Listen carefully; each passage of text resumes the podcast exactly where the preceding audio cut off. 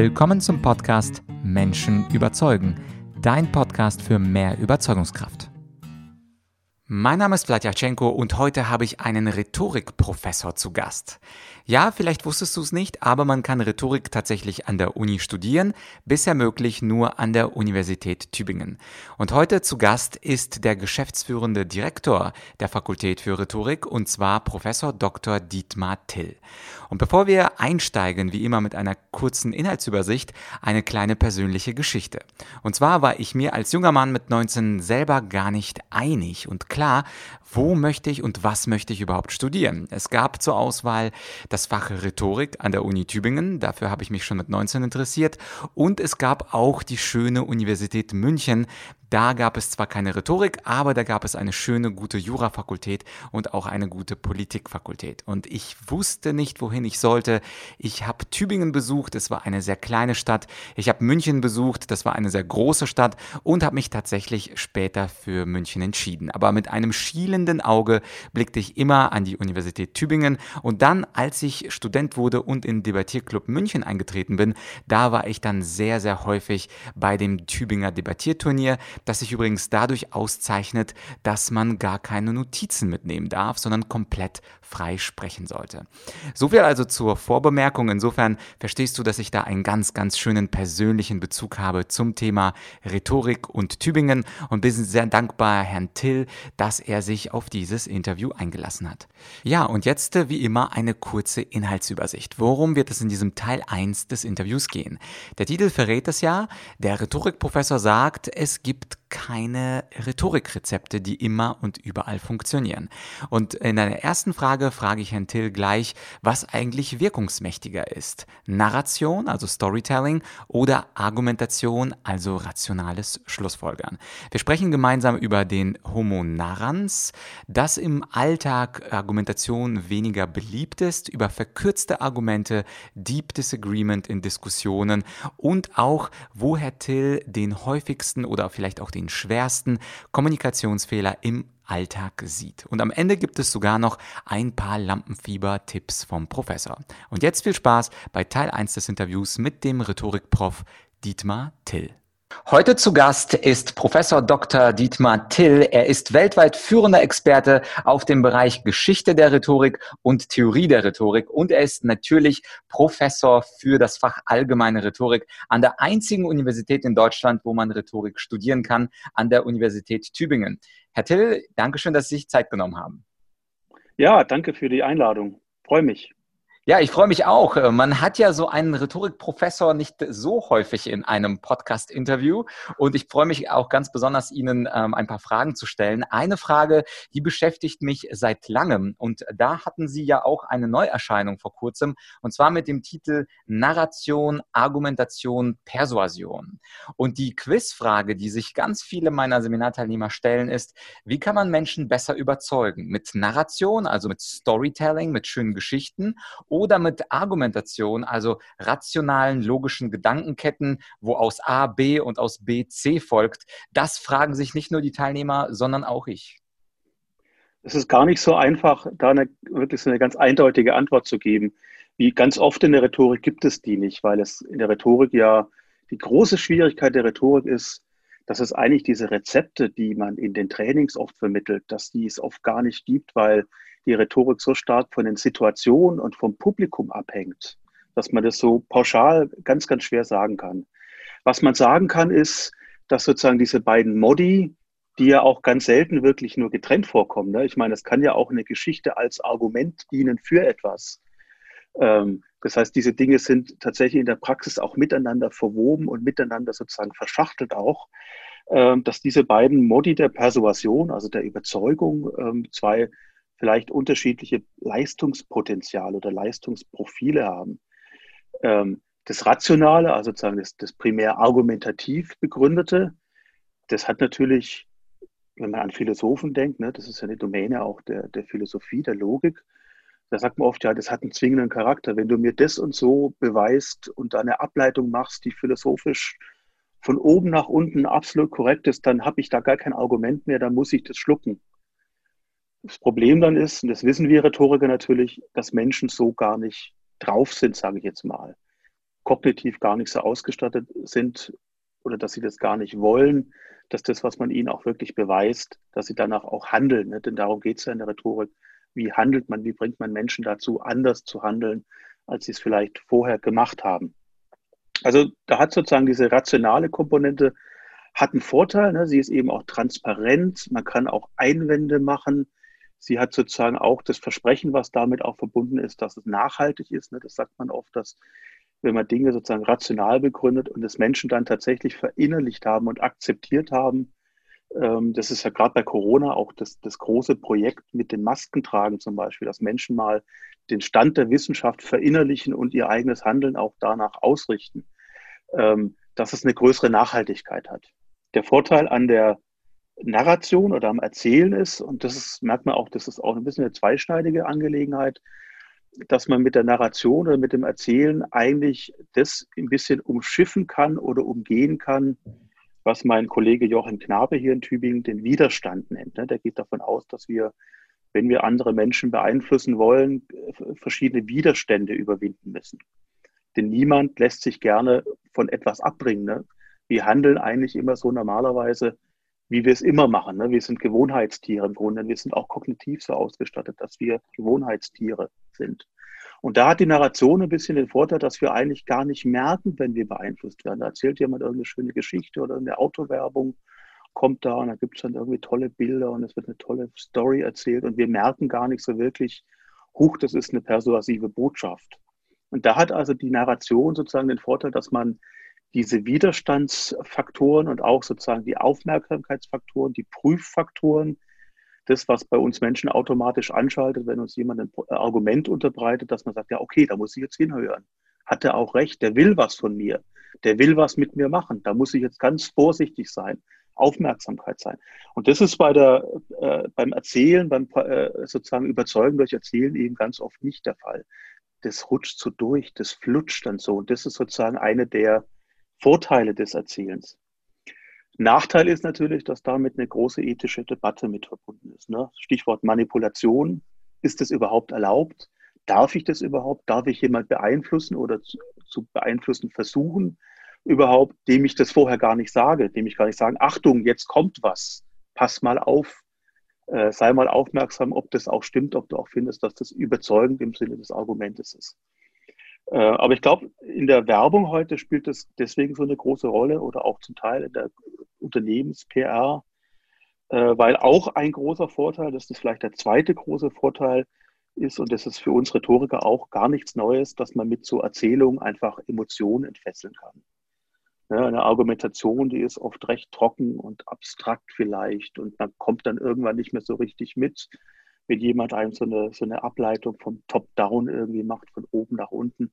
Äh, und da haben eben so Erzählungen, die entfesseln Emotionen, entfesseln vielleicht Empathie auch in uns äh, und haben deswegen auch eine ganz starke Wirkung. Also sind so die zwei, die zwei Vorteile, diese Widerstandskategorie und die emotionale Seite und eben mit dem Nachteil oder mit dem, was dann der Kommunikator oder der Redner eben überlegen muss, was darf ich?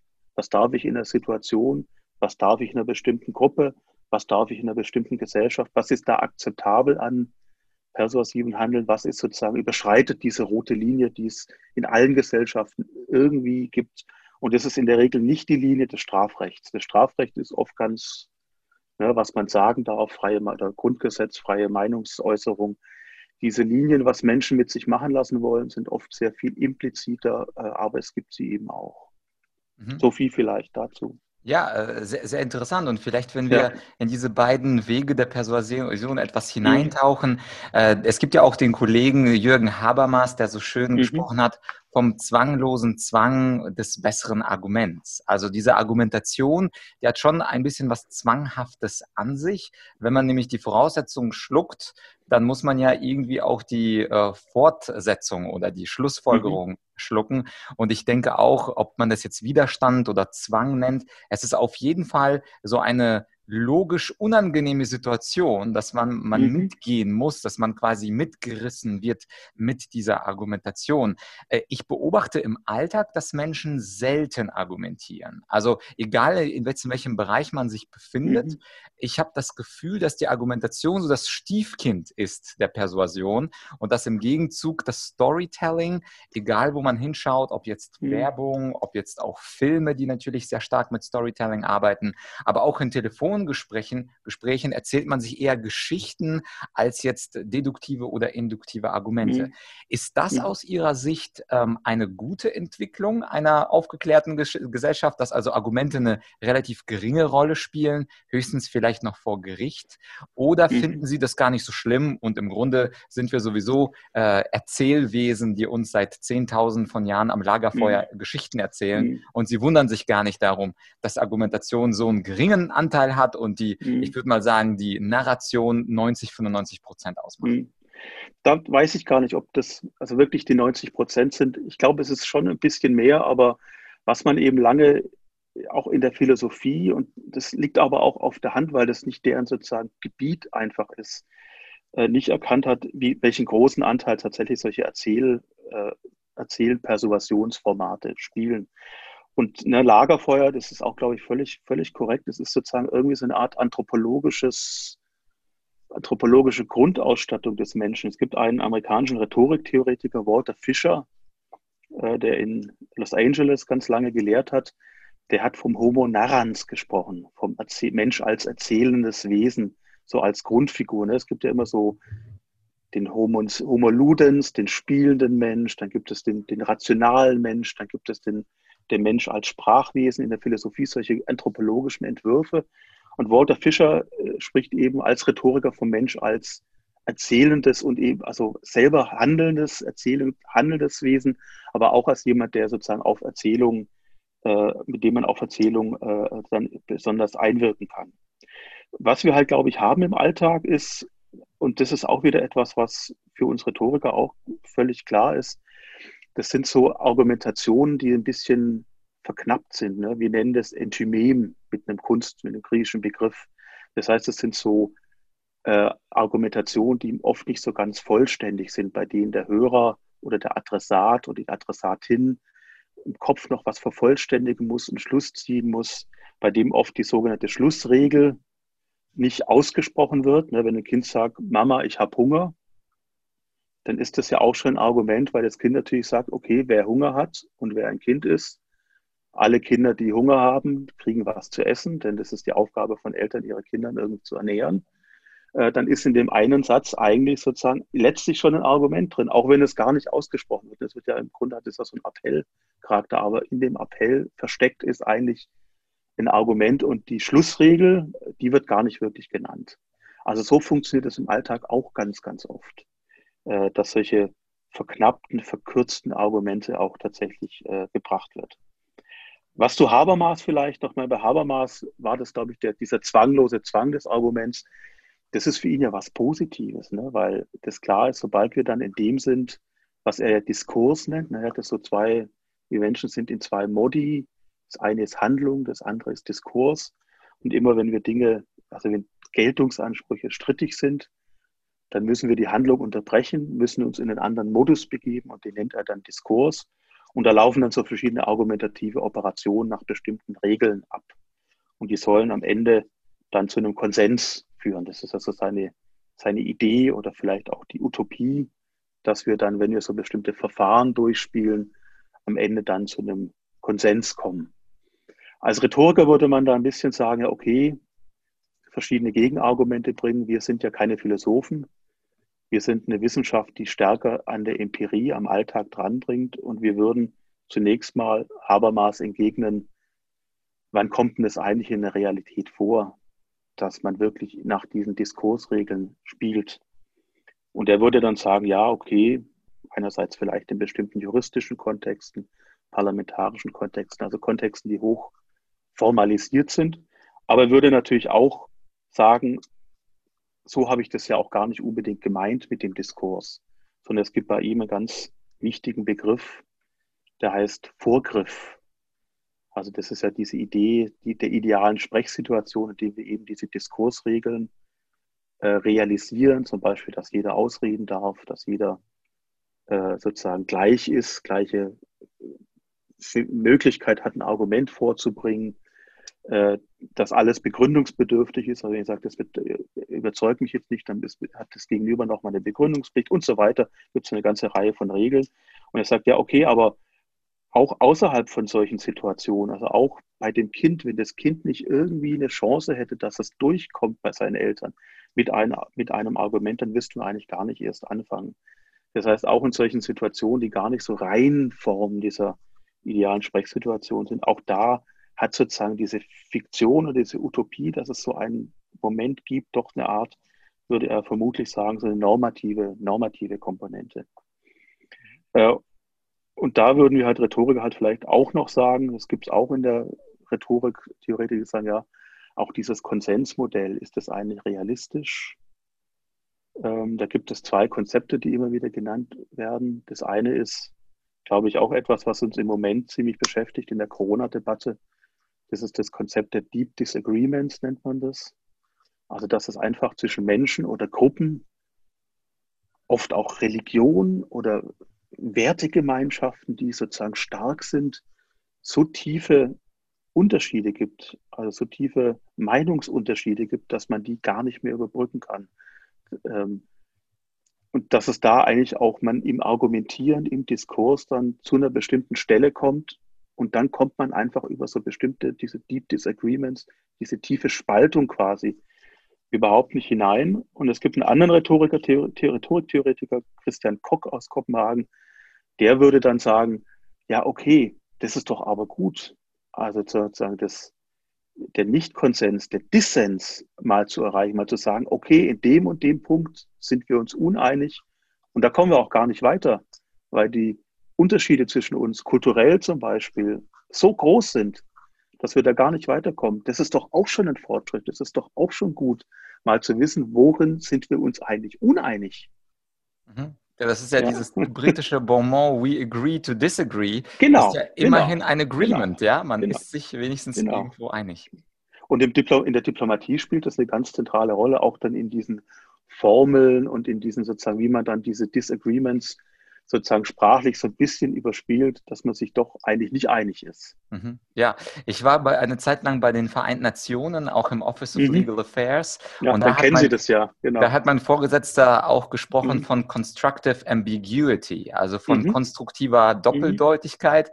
Man schreibt einfach so einen allgemeinen Begriff, not against international law, und jeder interpretiert aber mhm. International Law aber ein bisschen anders. Und trotzdem können alle die Resolution signieren, weil, naja, also man explizit, äh, expresses Verbes drückt man das gar nicht aus, mhm. was man da mhm. eigentlich äh, wirklich sagen wollte. Jetzt, wo wir ein bisschen. Und das wollte ich nochmal sagen, das ja. ist auch eine hohe Kunst und die ist auch, das wird ja oft so ein bisschen als, als Scheinhaftigkeit dann auch kritisiert. Mhm. Man sagt, ja, die sind ja gar nicht wirklich weit gekommen. Jetzt kommt man halt zu einem Formelkompromiss. Das wird ja auch oft gesagt, aber man hat immerhin dann schon, also ich meine, 80 Prozent hat man sich ja vielleicht geeinigt oder 90 Prozent und es bleibt mhm. ein, ein Rest an Uneinigkeit. Und dann zu sagen, das überspielen wir jetzt ein bisschen verbal, sprachlich, indem wir so einen ambigen Begriff verwenden, äh, der in ganz unterschiedlichen Sprachen auch so einzelne eigene Bedeutung hat. Das ist auch ein Gewinn, finde ich. Das wird oft kritisiert, aber das ist auch eine Leistung der Sprache, der Diplomatie, das hinzukriegen. Absolut. Jetzt, wo wir ein mhm. bisschen abgedriftet ja. sind äh, mit Habermas und den Wissenschaftlern und der Ambiguität, wenn man jetzt zurück in den Alltag äh, kommt, Sie sind ja mhm. auch jemand, der jetzt nicht nur forscht, sondern natürlich auch mit Kollegen in Gremien, äh, möglicherweise auch bei, bei, bei sich im, im Institut mit anderen Menschen spricht. Gibt es so einen einen Fehler, der in Ihnen immer wieder in Alltagsdiskussionen begegnet, wo die Menschen ihre Diskussionen und Streitigkeiten vielleicht auf ein höheres Level äh, bringen könnten. Also so etwas in der Struktur der Diskurse, das immer wieder falsch läuft und es müsste doch eigentlich nicht unbedingt falsch laufen. Ich glaube, da gibt es Verschiedenes. Ich glaube, also etwas, was, glaube ich, in solchen Settings wie jetzt so Kommission oder ähm, Institution falsch läuft, ist, glaube ich, die Idee, ähm, dass man es vielleicht doch nur irgendwie mit einem Kniff richtig machen kann, um dann am Ende zu siegen. Ich glaube, solche Sachen laufen nie ab, ohne dass man selber auch etwas an seiner Position aufgibt. Und ich glaube, ein Fehler, der oft gemacht wird, ist, dass man seine eigene Position viel zu absolut formuliert und viel zu, sagen wir mal, ähm, für sich selber auch so eine, so eine Art Mauer aufbaut und so eine, wie, wie, so eine, wie so eine Burg irgendwie agiert. Und es ist oft viel intelligenter zu sagen, ich habe eine Maximalposition und dann formuliere ich mal für mich selber, bevor ich in die Sitzung gehe, schon zwei, drei so Rückfallpositionen, mit denen ich natürlich leben können muss, aber an denen ich am Ende dann sagen kann, okay, das ist dann für mich auch noch okay, wenn ich nicht zu 100 Prozent durchkomme. Denn in ganz vielen der Sitzungen, die ich so erlebe, ist natürlich klar, das sind ein Haufen intelligente Menschen, die zusammenkommen. Die haben alle intelligente Argumente und am Ende ist es eben immer irgendwie ein Kompromiss, äh, zu dem man dann kommt. Und da muss ich halt selber gucken, was ist eigentlich sozusagen mein Kernargument, auch meine, was ist für mich tatsächlich nicht aufgebbar und was ist aufgebbar? Wo kann ich einen Kompromiss noch schließen? Und ich glaube, da ist es tatsächlich auch zu, auch ein bisschen zu einfach so eine Idee von Persuasion, die sagt, ich selber habe eine Meinung, ich habe den und den Standpunkt und ich muss den jetzt unbedingt zu 100 Prozent rüberbringen und muss die alle zu 100 Prozent überzeugen. Das gelingt fast nie. Und dann verliere ich eigentlich. Wenn ich mich so absolut aufstelle, kann ich eigentlich nur total verlieren. Und deswegen ist es sinnvoll, diese Rückfallposition immer, immer auch mit zu bedenken und damit auch in die Sitzung zu kommen. Und was würden Sie sagen, das war jetzt äh, so dieses offizielle Argumentative ja. in der Institution, ja. wenn Sie einfach mal irgendwo Brötchen bestellen oder mit Ihrer Familie am äh, Oster-Weihnachtstisch oder ähnliches sitzen, mhm. gibt es im Privaten vielleicht einen zweiten häufigen Fehler, wo es jetzt nicht unbedingt um dieses argumentative Geplänkel mhm. geht? Mhm. Ja, ob es den Fehler gibt, das weiß ich gar nicht so richtig. Aber ich meine, was man ja oft ähm, in so Familiensettings oder sowas auch hat, ich glaube, so ein bisschen auch da, ich glaube, auch da eine ähnliche Position, sich selber nicht zu wichtig zu machen, nicht zu sehr zu verabsolutieren, auch im Emotionalen, auch in der Empathiefähigkeit. Man muss nicht immer im Zentrum stehen, es muss nicht immer die Welt sich um einen äh, äh, drehen. Also da, ich glaube, dass man da auch so ein bisschen eine ähnliche Richtung vertreten kann wie im Bereich des Argumentativen. Ähm, und wenn ich in die Bäckerei gehe und ein Brötchen kaufe, freundlich sein. Ich hoffe, ich bin immer freundlich. Und auch anerkennen, das ist jedenfalls etwas, was ich in der Uni versuche zu machen. Die Universität ist ein sehr hierarchisch aufgebauter Betrieb. Grunde mittelalterlich eigentlich, ständisch aufgebaut, gar nicht modern. Auch da zu berücksichtigen, dass alle Mitarbeiter irgendwie einen wertvollen Job machen und das auch unter die, die in dieser Hierarchie ganz unten sind. Ohne die geht es auch gar nicht. Mhm. Ähm, also da sozusagen, ich glaube, das ist auch in Unternehmenskontexten vielleicht ganz wichtig. Ähm, Wertschätzung ist das Thema. Ne? Auch die, die jetzt, äh, wie es bei uns immer heißt, die Sekretariate sind zum Beispiel wissenschaftsunterstützend, heißt das. Klar, die unterstützen, aber ohne die Unterstützung würde der Betrieb auch überhaupt nicht laufen. Und das auch tatsächlich mhm. in seinem eigenen Handeln, auch in seinem eigenen sprachlichen Handeln, in seinem eigenen Auftreten auch auszuagieren. Ja. Ja. das klingt gut. Das erinnert mich an äh, den berühmten Ausspruch von Albert Einstein, der gesagt hat, ich spreche mit dem Präsidenten der Universität ganz genauso wie mit dem Hausmeister der Universität. Mhm. Und ich mhm. glaube, wenn man sich das als Ziel vornimmt, mhm. dass man also mit einem Hausmeister nicht plötzlich sich anders verstellt, sich wichtiger macht, ähm, als jetzt mit dem Präsidenten der Universität. Das ist ja auch etwas, was ich in meinen Rhetorikschulungen immer wieder beobachte, dass Menschen, wenn sie äh, sitzen auf dem Stuhl und einen Wortbeitrag machen, dann sind sie mhm. Person A. Wenn sie aber dann vor der Gruppe, vor zehn Personen etwas präsentieren, dann sind sie mhm. Person B und wollen wichtiger sein, mhm. wollen korrekter mhm. sprechen, wollen plötzlich mhm. rhetorische Brillanz von Barack Obama an den Tag legen, mhm. was natürlich nicht klappt und dann hat man inneren Stress, dann hat man Lampenfieber. Was wäre wäre, ähm, Sie sind ja manchmal auch mhm. tätig in, in so einer Art Rhetorikseminaren.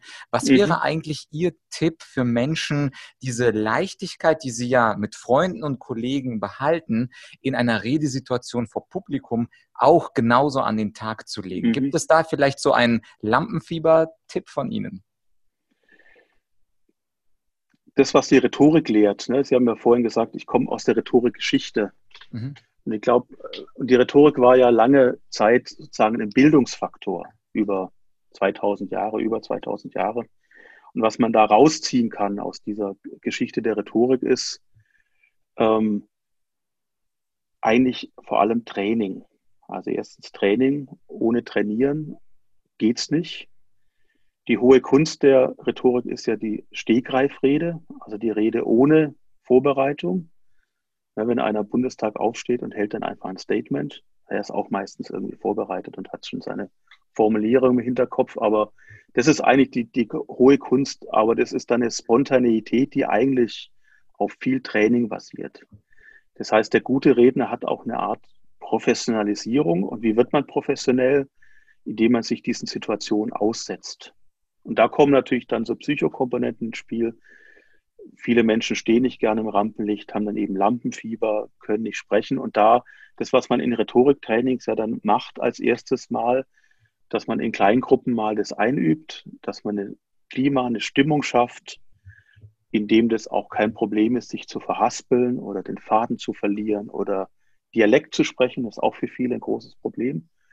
Ähm, dass man Menschen auch aufnimmt mit Kamera. Das ist ja auch was in so ein Standard, äh, äh, Standardmethode in Rhetorikseminaren, dass man sich mal mit sich selber konfrontiert, äh, dass man mal sieht, wie man wirkt und dass man damit umgehen lernt. Ich glaube, das ist ganz wichtig, dass man damit einfach umgehen lernen muss. Und das ist eigentlich ein Plädoyer auch für tatsächlich mehr rhetorische Bildung. Ich glaube, Schulen machen das heute viel mehr als in meiner Schulzeit schon merke es auch an Studierenden, dass sie da ganz viele viel ungezwungener und nicht so verkrampft sind, wie wir früher waren.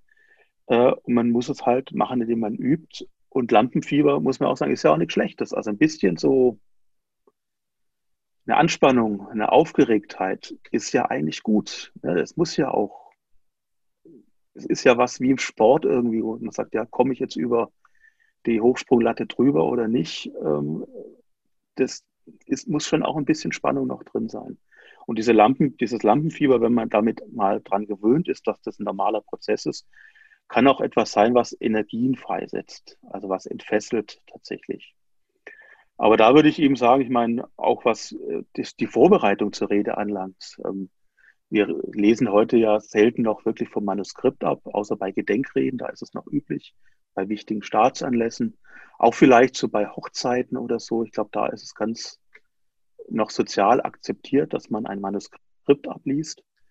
Ähm, dann sollte man das auch machen, auch gerade wenn man vielleicht ein bisschen Lampenfieber hat, ein Manuskript machen oder intensiv Stichwortzettel machen. Etwas, woran man sich dann auch so ein bisschen halten kann. Das ist auch ganz wichtig, auch diese, diese körperliche Erfahrung. Ich habe da mein Manuskript oder meine Spickzettel, an denen ich mich halten kann. Das ist äh, natürlich irgendwie trivial, aber das ist tatsächlich was ganz Wichtiges. Man muss nicht denken, man kommt jetzt von 0 auf 100 und wird gleich sofort der totale Rhetorikprofi. Ja. Da braucht man sehr lange dazu. Ja. Oder man braucht eben wie Barack Obama einen Teleprompter und liest alles ab.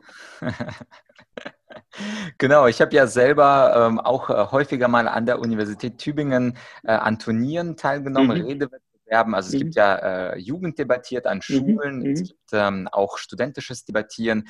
Es mhm. gibt ja mittlerweile auch, also wenn uns junge Zuhörer ähm, oder Zuschauer hier äh, beobachten, da gibt es ja auch Debattierclubs überall. Ich war zum Beispiel zehn Jahre lang im Debattierclub München und ich kann mhm. das genau mhm. äh, bestätigen, was Sie auch sagen. Also am Anfang hat man Angst, vor zwei Leuten zu reden, dann traut man sich nach ein, zwei Monaten auch zehn Leute zu und dann zwei, drei Jahre später ist man dann vielleicht im Finale irgendeines Wettbewerbs und es entwickelt sich ganz genauso wie beim Joggen. Also mhm. beim Joggen läuft man erstmal zwei, drei Minuten. Ich weiß noch, wie meine Mutter angefangen hat. Für sie waren zwei Minuten ein Problem. Und mit der Zeit kann man halt fünf Minuten laufen, zehn Minuten laufen. Mhm. Das Gleiche mhm. gilt eigentlich für die Rhetorik auch. Nur eben, dass wir eine Sportbildung haben, also im Sportunterricht, aber keine mhm. rhetorische Bildung in den Schulen. Also da wäre ich ganz auf Ihrer Seite. Und da muss man sagen, wenn ich das nur ganz kurz ergänzen darf, also diese Sportmetapher, die ist im Grunde eine, die schon aus der Antike kommt. Also in der antiken Rhetorik bei, bei Cicero, dem Meisterredner und Meistertheoretiker der römischen Rhetorik, da kommt das alles schon. Also die Idee, dass man das, was man später dann mal auf dem Forum oder im Senat macht, im Grunde wie auf einer Art Sportplatz üben muss. Insofern, das ist eigentlich eine alte Einsicht, sprichwörtlich Übung macht den Meister, natürlich. Ja, und Stichwort Cicero. Es gibt ja in der Rhetorik, äh, glaubt man kaum, aber unglaublich gute alte Bücher. Es gibt ja von Cicero zum Beispiel De Oratore, ein schönes Werk, wo der perfekte Redner beschrieben wird. Es gibt natürlich den Klassiker von Aristoteles, die Rhetorik. Das äh, brauche ich Ihnen nicht sagen. Das gilt eher an mhm. unsere Zuhörer. Es gibt natürlich Quintilians Werke, äh, wo er in, also ich habe diese Bände da, ich glaube in zwölf Büchern, mhm. wirklich alles von der der Ausbildung des guten Redners niederschreibt. Und dann gibt es auch solche Menschen wie mich und natürlich auch Sie, die versuchen dennoch ein Rhetorikbuch zu schreiben und etwas Neues der Welt mitzuteilen. Sie sind ja, glaube ich, auch dabei, habe ich auf Ihrer Website mhm. in Tübingen gelesen, ein Rhetorikbuch zu schreiben. Und ich frage mal ganz provokativ, gibt es in der Rhetorik was Neues unter der Sonne? Wird es in Ihrem Buch etwas geben, was ich oder Cicero oder die anderen Kollegen noch gar nicht mhm. Ja, natürlich. Denn über einen, einen Punkt haben wir ja auch am Anfang schon gesprochen, das Erzählen zum Beispiel. Mhm. Es gibt in der antiken Rhetorik oder in der klassischen Rhetorik keine wirkliche Theorie der Persuasion, also des Überzeugens durch Erzählens. Es ist systematisch immer mal wieder da. Also es ist auch nicht so, dass es das nicht gibt. Aber es ist doch, weil im Grunde die Rhetorik ja ganz stark von der Gerichtsrede herkommt. Die ganze mhm. Begrifflichkeit kommt stark von der Gerichtsrede. Und die Gerichtsrede ist eben immer eine, die stark über den, über den, über den Logos nennen wir das, ne, über die Vernunft, über die Vernünftigkeit, über das Argumentieren äh, funktioniert. Und das hat die abendländische Rhetorikgeschichte ganz, ganz stark geprägt, diese Ausrichtung auf die Rationalität, auf das Argumentieren. Um solche Dinge wird es gehen. Das wird ein Buch sein, was bei CH Beck erscheint äh, in der Reihe Studium bei CH Beck. Das heißt, es ist ein Buch, was sich an Studierende oder eben auch interessante, interessierte Nicht-Studierende äh, richtet. Aber es ist kein praktischer Ratgeber. Es ist ein Buch, was schon auch Einsichten in die Kategorien, Theorien, Begrifflichkeiten der Rhetorik bietet. Und was ich mir da ein bisschen vorgenommen habe, weil es das tatsächlich noch nicht gibt, ist mal äh, in einem Kapitel wenigstens zusammenzustellen, ähm, die ganz wesentlichen Einsichten, die es in der neueren Rhetoriktheorie gibt. Ne, die Rhetorik ist ja, wir machen ja nicht nur, wir schreiben ja nicht nur das alte System fort und lesen nicht nur Cicero und Quintilian und beten nach, was in deren Schriften steht. Das ist natürlich für uns wichtig, das ist auch identitätsstiftend wichtig, wie in der Philosophie, wo man eben auch noch Aristoteles und Platon liest. Das sind wichtige theoretische Angebote, die dort gemacht werden. Aber das muss natürlich weiterentwickelt werden, weil wenn man auch anguckt, unsere Kommunikationsbedingungen, unsere medialen Bedingungen, wenn man an Social Media denkt, aber so weit muss man gar nicht gehen. Man muss nur mal ans Radio denken oder ans Fernsehen, also für uns relativ alte Medien, die doch die Kommunikationsbedingungen im 20. Jahrhundert äh, ganz entscheidend verändert haben.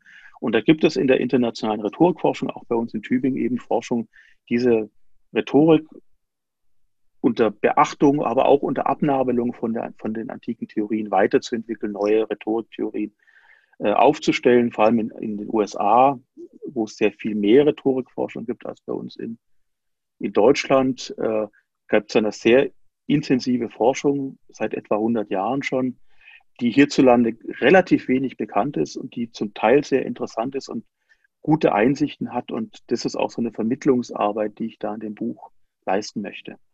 Ansonsten wird es in dem Buch das geben, was ein bisschen erwartbar ist, weil man es, haben will. Das heißt ein bisschen Geschichte der Rhetorik. Das, was wir das System der Rhetorik nennen, also sozusagen die, das Begriffsgebäude der Rhetorik, ausgehend vom Redner und von dem, wie produziert man, wie hält man eine Rede. Das nennt man das System der Rhetorik. Äh, dann soll es auch darum gehen, wie analysiert man eigentlich eine Rede, also diese analytische Perspektive. Wie analysiert man Argumentation? Wie ist eine Rede aufgebaut? Wie, welche Begrifflichkeiten gibt es da? Aber dann eben auch dieser Punkt, wie hat sich eigentlich die Rhetorik seit 100 Jahren weiterentwickelt? Welche ganz wichtigen Figuren gibt es eigentlich in dieser Rhetorikszene, die international sehr divers ist? Die kommen aus ganz unterschiedlichen Fächern auch. haben ganz unterschiedlichen Hintergrund. Äh, aber das ist mittlerweile eine relativ lebendige und sehr bunte Szene. Mhm. Und auch die berühmten Redner des, des, der heutigen Zeit, ich denke dann nur an die Steve Jobs-Rede in Stanford, wo mhm. er 2005 gesagt hat, Today I'm gonna tell you three stories Just mhm. Three Stories. Das ist ja typisch äh, weit weg vom Logos des Aristoteles, sondern das sind einfach die Lebensgeschichten, die er dann zum Beispiel in seinem mhm. Kalligrafiekurs mhm. einfach mhm. mal erzählt hat, warum für die, ihm das Design so wichtig war. Mhm. Und diese Rede gehört ja zu den beliebtesten Reden, nicht weil sie so mhm. argumentationsstark war. Also ich denke dann an den Anfang unseres Interviews mit Jürgen Habermas, sondern weil eben diese Geschichten so sehr in, in der Erinnerung mhm. verbleiben. Also dass die Praxis mhm. es teilweise schon macht, zumindest die sehr guten Leute mhm. machen es schon narrativ und äh, ja, und wir laufen ihnen ein bisschen hinterher. Ein wenig schon, ja. Und tatsächlich ist es so etwas, ähm, diese äh, Steve Jobs Rede, das ist ja in, an den amerikanischen Unis auch eine Redegattung, ne, diese Commencement Speech. Mhm. Äh, auch eine große Ehre, wenn man diese Rede halten darf. Ähm, und da gibt es eine ganze Reihe von tollen Reden. Äh, die man auch mal wirklich in einem Seminar untersuchen könnte. Ähm, und was, das ist ja eine ganz eigentümliche Redegattung. Ne? Das ist eben anders als die klassischen Redegattungen, politische Rede und Gerichtsrede, wo es ja wirklich darum geht, etwas Strittiges zu klären. Da muss er ja eigentlich gar nichts Strittiges klären, sondern er muss eigentlich etwas, was für ihn selber in seiner eigenen Biografie völlig klar ist, nur noch mal wirklich ausbreiten und erklären und damit ein Lebens, Ratschlag, ne, so eine Lebensmaxime daraus äh, ableiten. Äh, und das ist eine, so funktionieren eben Lobreden. Ne? Das ist eine, gehört zur Redegattung der Lobrede und die funktionieren eben ganz, ganz stark oft über solche narrative Strukturen. Mhm. Auch in der antiken Redekultur schon, nur hat sich da niemand so richtig theoretische Gedanken mal drüber gemacht, welche ne, Kriterien, welche Kategorien man da gibt, welche Reden vielleicht funktionieren, welche welche Narration da eigentlich immer eingesetzt werden. Äh, und da sieht man eben, dass da die neuere Forschung sich weiterentwickelt in einem sehr interdisziplinären Verbund. Da spielt die Psychologie auch eine Rolle, zum Teil die Wirtschaftswissenschaften. Storytelling ist ja da sozusagen mittlerweile, glaube ich, etwas, was oft zur Ermüdung führt, wenn man den Begriff nennt. Also auch die empirisch arbeitenden Wissenschaften, das sind wir ja nicht in erster Linie. Wir sind ja eine Geisteswissenschaft auch die bemühen sich sozusagen um sowas. Und da ist es eben Aufgabe, die Rhetorik so weiterzuentwickeln, dass wir gucken, was ist eigentlich an Wissen, an wissenschaftlicher Erkenntnis da in diesen anderen Wissenschaften und wie können wir das in unsere eigenen Theorien integrieren. Und da hat man dann eben sowas wie diesen Walter Fischer, den ich eingangs erwähnt habe, mit seinem Homo narrans, so ein Modell der Mensch eben als gebildet, das erzählt und aus Erzählung eigentlich gestrickt ist. Und dann hat man eben in der Psychologie und in der Kommunikationswissenschaft auch Überlegungen. In dem Aufsatz habe ich das versucht, ja ein bisschen zu systematisieren, welche Ansätze es da gibt, äh, wie Erzählungen eigentlich kommunikativ eingesetzt werden können. Ja, äh, vielen Dank äh, dafür. Wir sind natürlich gespannt und das Buch können wir natürlich auch dann äh, in der Beschreibung verlinken, sobald es mhm, dann, gern, gern. sobald es dann publiziert ist. Und der Verlag freut sich immer. Ja, der Verlag auf jeden Fall. Wir beide wissen ja, wie viel Prozent der Verlag bekommt. deswegen freuen sie sich besonders stark. Ja. Das war also der erste Teil des Interviews mit Professor Dr. Dietmar Till. Es ging ja gleich zu Beginn um die Hauptfrage Narration versus Argumentation, die beiden Wege der Persuasion. Oder auf Deutsch, Geschichten oder Argumente. Und beides kannst du natürlich auch in meinen Online-Kursen erlernen. Ich finde beide Wege genauso wie Herr Professor Till extrem wichtig und unterschiedliche Menschen kann man auch durch unterschiedliche Dinge überzeugen. Bei den einen funktionieren Geschichten besser, bei den anderen funktionieren Argumente besser. Und für beide Bereiche habe ich einen Online-Kurs erstellt. Und zwar den Online-Kurs Argumentieren, Überzeugen, Durchsetzen und den äh, Online-Kurs Storytelling.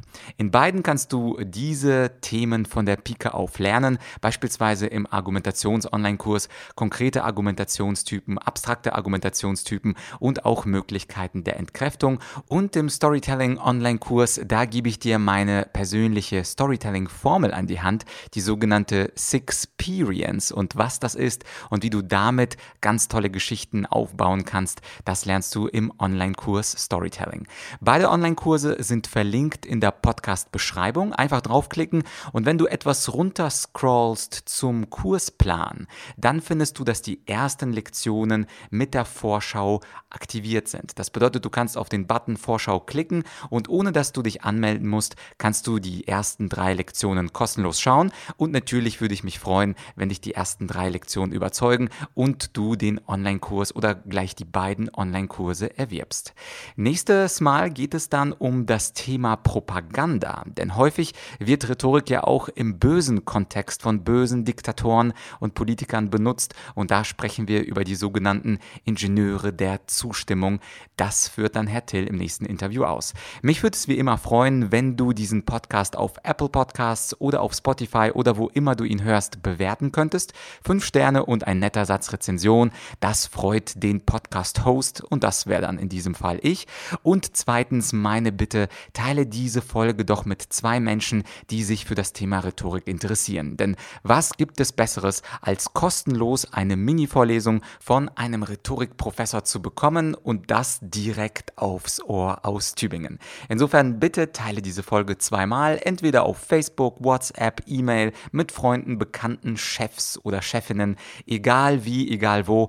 Mir wäre es wichtig, dass wir dieses gemeinsame Wissen von Herrn Till teilen. Ansonsten hören wir uns hoffentlich in ein paar Tagen beim Interview Teil 2 und solange, falls du es nicht getan hast, abonniere den Podcast, damit du den Teil 2 nicht verpasst. Für heute war es das. Ich wünsche dir ein schönes Wochenende und bis bald, dein Vlad.